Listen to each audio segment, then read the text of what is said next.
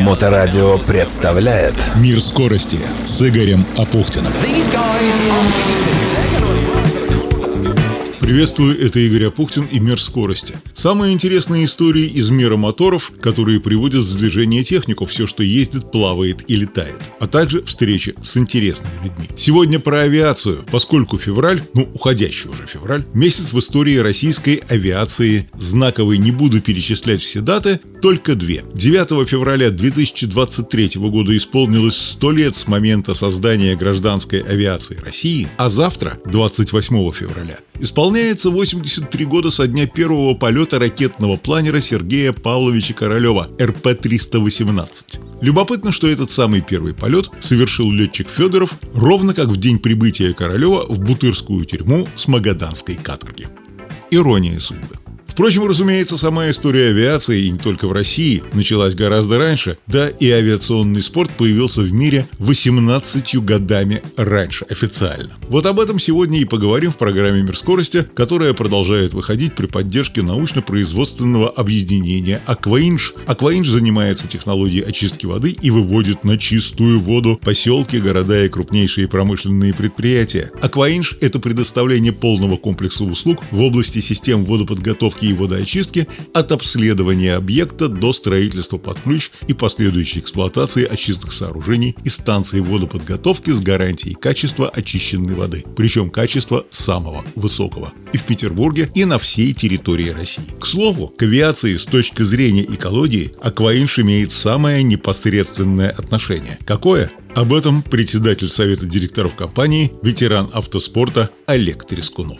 История э, с очисткой ливневых дождевых стоков в аэропортах, она длится уже наш, с нашей компанией больше 15 лет с участием институтов Ленрай проект, Аэропроект в Москве, Ленрай проект, соответственно, в Ленинграде бывший, да, Санкт-Петербургске. Было построено на сегодняшний день 12 аэропортов, ну, то есть как и построенных, так и введена в действие ливневая канализация. Но а, наконец стали задумываться по тем же жидкостям, которые, кто же сказал, биологическая очистка, вот обливают этиленгликолем самолеты. Это такая страшная жидкость биологическая, которую нужно чистить. А как это сделать? Мы ввели такой блок озонатора, который позволяет сократить размеры, скорость и времени распадания биологических частиц. И вот на сегодняшний день это сделано уже сегодня в Нижнем Новгороде. И следующий аэропорт как-то заключили контракт по выполнению комплекса работ по чистке сточных вод, ливневых вод значит, в аэропорту Магнитогорск. Следующий будет Братск. Но пока надо начать с Магнитогорска. Это там будет введена эта система новая. Ну что ж, взлетная полоса, разбег из земли в воздух. Все началось давно, легенду о Дедале и его сыне Икаре, поднявшихся в небо с помощью крыльев из перьев и воска, мы знаем, как и про то, чем это закончилось. Более тысячи лет назад, в 906 году, не тысяча, а просто в 906, когда Русь была еще далеко не московской, тот самый известный вещий князь Олег, осаждая Царьград, пользовался воздушными змеями. В России в царствовании Иоанна Грозного некий Никитка выдумал машину с деревянными крыльями. За дружество с нечистой силой Никитке приказали отрубить голову и тело окаянного пса смерда бросить на съедение, а выдумку аки дьявольскую после божеской литургии огнем сжечь. Кстати, интересно читать такие сентенции, как, например, это. Летательный аппарат в виде большого шара был изобретен русским человеком, не указывает с кем. Именно гораздо раньше иностранцев. Но Россия была тогда отсталой страной, темной. Умные и талантливые люди вместе со своими изобретениями часто погибали. Помните эту цитату из фильма «Иван Васильевич меняет профессию»? Ты такую машину сделал? Угу. У меня вот тоже один такой был крылья сделал. Ну-ну-ну-ну-ну. Что ну-ну? Я его на бочку с порохом посадил, пущай полетает.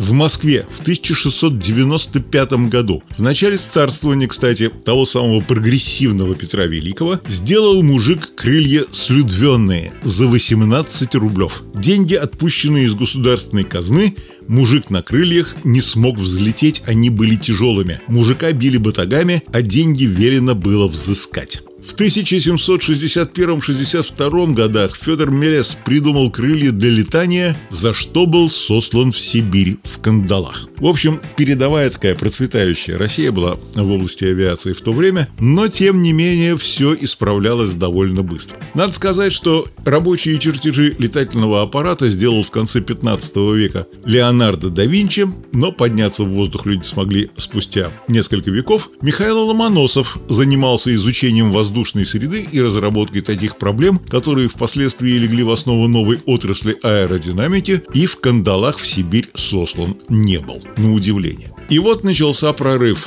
1783 год. Французы Пилатр де Розье и маркиз Дарланд поднялись в небо на воздушном шаре, изобретенном братьями Монгольфье. Это первый официально зарегистрированный полет.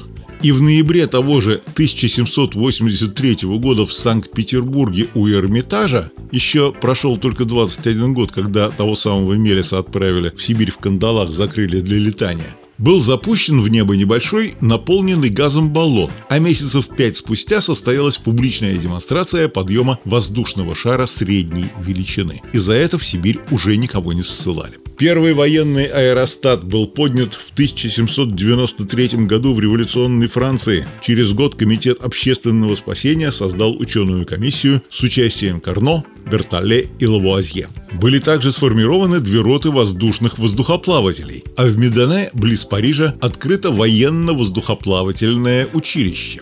Весной 1803 года итальянцы Терци и Басси выступили в Москве с большой развлекательной программой, которая включала в себя воздухоплавательный аттракцион, и им тоже за это ничего не было. А вот 20 июня того же года французский парашютист Жак Гарнерен и его жена демонстративно поднялись над Петербургом на воздушном шаре до высоты 2000 метров и приземлились на Малой Охте. Через 4 недели они повторили полет. За это уже не сажали. После этого Александр I и его генералитет решили тайно выяснить возможность использования аэростатов в военных целях. 18 июля 1803 года полет вместе с Гарнереном отправился генерал Львов. Они поднялись до высоты 3000 метров и опустились в районе Красного села. Результаты вполне удовлетворили военного представителя.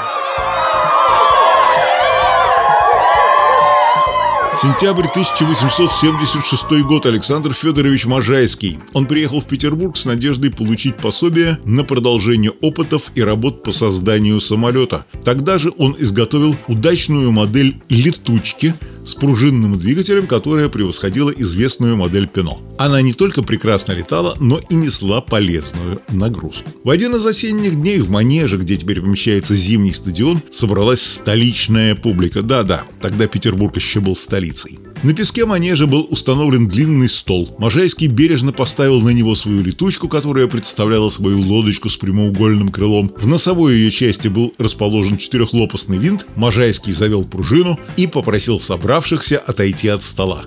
Модель тронулась, побежала по столу и взлетела. В манеже стало тихо-тихо. Миниатюрный воздухоплавательный снаряд летел быстро и устойчиво. И вот так, кстати, наверное, началась история авиамодельного спорта. Можайский попросил представить ему средства на постройку большого аппарата, стоимость которого определена в смете при всем приложенной, и из сметы было видно, что на постройку аппарата изобретателю требовалось 18 895 рублей. Большие деньги, между прочим, по тем временам. Он начал собирать свой воздухлетательный снаряд на военном поле в Красном селе летом 1881 года. Через год закончил сборку. С 1882 по 85 год постоянно проводил испытания своего аппарата и только во время одного из них, летом 1882 самолет с механиком на борту оторвался от земли и некоторое время пробыл в воздухе. Это был первый в мире полет человека на летательном аппарате тяжелее воздуха воздуха. Все закончилось скверно. Самолет рухнул на землю, механик получил тяжелые увечья. После неудачи Можайский спроектировал более мощные паровые машины, но их изготовление на Обуховском заводе затянулось, и смерть изобретателя прервала его попытки усовершенствовать свое детище. Но В декабре 1884 года в России при Главном инженерном управлении под председательством заведующего гальванической, впоследствии электротехнической частью генерал-майора Борескова была создана комиссия по применению воздухоплавания, голубиной почты, да, именно так, голубиной почты и сторожевых вышек к военным целям. Секретарем делопроизводителем был назначен поручик Кованько, выпускник военно-инженерного училища, и по заключению этой комиссии в феврале 1885 года была сформирована воздухоплавательная команда, первая в русской армии регулярное подразделение такого рода. Испытания летательных аппаратов и соревнования на них Авиационный спорт был, есть и будет, надеюсь, неотъемлемой частью жизни человека. Не всех нас, разумеется, я уже по возрасту не готов сесть за штурвал. Но авиационный спорт – это не только взлететь, накрутить фигуры высшего пилотажа и благополучно приземлиться, обыграв соперников по секундам и очкам. Авиационный спорт многогранен, поскольку это не только самолетный вид спорта, но и вертолетный, авиамодельный, воздухоплавательный, планерный, парашютный. Сверхлегкая авиация СЛА подчиняется требованиям своей собственной федерации. История авиационного вида спорта начинается в 1905 году, когда в Париже, ну опять в Париже, как и в автомобильном спорте, была создана Международная авиационная федерация ФАИ для руководства и проведения мероприятий в области авиационного спортивного движения. В 1909 году членом ФАИ стала и Россия. Да, до этого уже были братья Райт. До этого был бразилец Альберто Сантос Дюмон, который совершил первый управляемый полет при помощи установленного на сигарообразный дирижабль бензинового двигателя. Он пролетел над предместьями Парижа 11 километров. Но что касается дирижаблей, мы все знаем про трагедию Гинденбурга в 1937 году. И на этом эпоха дирижаблей, в общем-то, закончилась. Были еще вертолеты. Есть еще и парашютный спорт – 1802 году, кстати, французский испытатель Гарнирен совершил успешный прыжок с парашютом с высоты 2400 метров, а, а в 1950-х годах парашютный спорт был признан официальным видом спорта. Так что если вас зацепила эта идея покорять небо, посмотрите, какие аэроклубы есть в вашем регионе. В конце концов, это чертовски увлекательная история, а мне остается только пожалеть, что я не включился в эту тему раньше. С повестями Ричарда Баха я познакомился намного позже, чем с автомобилем, хотя и автомобильный спорт тоже чертовски увлекательная штука. Вот про него в завершении программы 4 марта трасса Сартовальского района Республики Карелия будут принимать участников уже шестого по счету в нынешнем году этапа Кубка России по ралли. По расписанию все как обычно, по традиции в 9.30 на площади Кирова открытие соревнований, в 10 утра старт первого боевого автомобиля и подробности на сайте Автомобильной Федерации Санкт-Петербурга и Ленинградской области afspb.org.ru. Об этом событии будет следующая программа «Мир скорости», которая продолжает выходить при поддержке научно-производственного объединения «Акваинж», где знают, как сделать даже сточную воду идеально чистой. Занимайтесь спортом. Удачи! «Мир скорости» с Игорем Апухтиным. На Моторадио.